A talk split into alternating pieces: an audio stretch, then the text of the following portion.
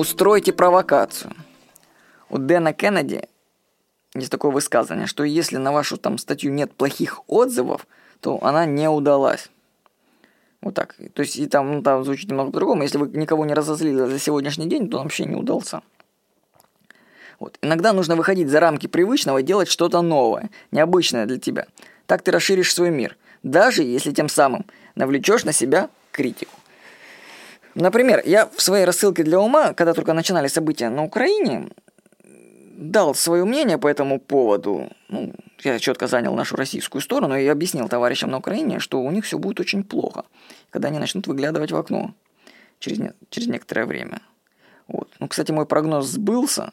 Сейчас как раз у них гривна обвалилась на момент записи этой заметки. То есть я говорил, но говорить это бесполезно, собственно. Ну, ладно, не будем. Но суть в том, что когда я написал в выпуске рассылку на эту тему про Украину, тут понеслось такое прям обсуждение. Я задел многих за живое и получил вал обратной информации.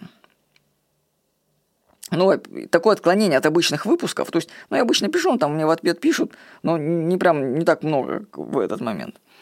И читатели вообще, ну я дублирую э, рассылки на сайте, они мне устроили, извините за слово, срач в комментариях, там чуть ли не сотни этих комментариев было по Украине. И я тут же подумал, слушайте, ну идея это нефиг разводить помойку на сайте. И я дал задание программисту сделать возможность отключать комментарии по своему желанию. Вроде мелочь, а бывает нужна.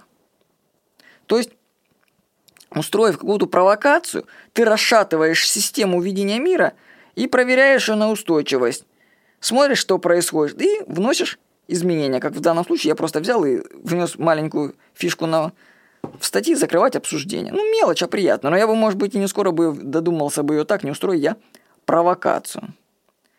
Так что, выйдите за рамки привычного и устройте провокацию. Ну, только как-нибудь осторожно. Вот, с вами был Владимир Никонов.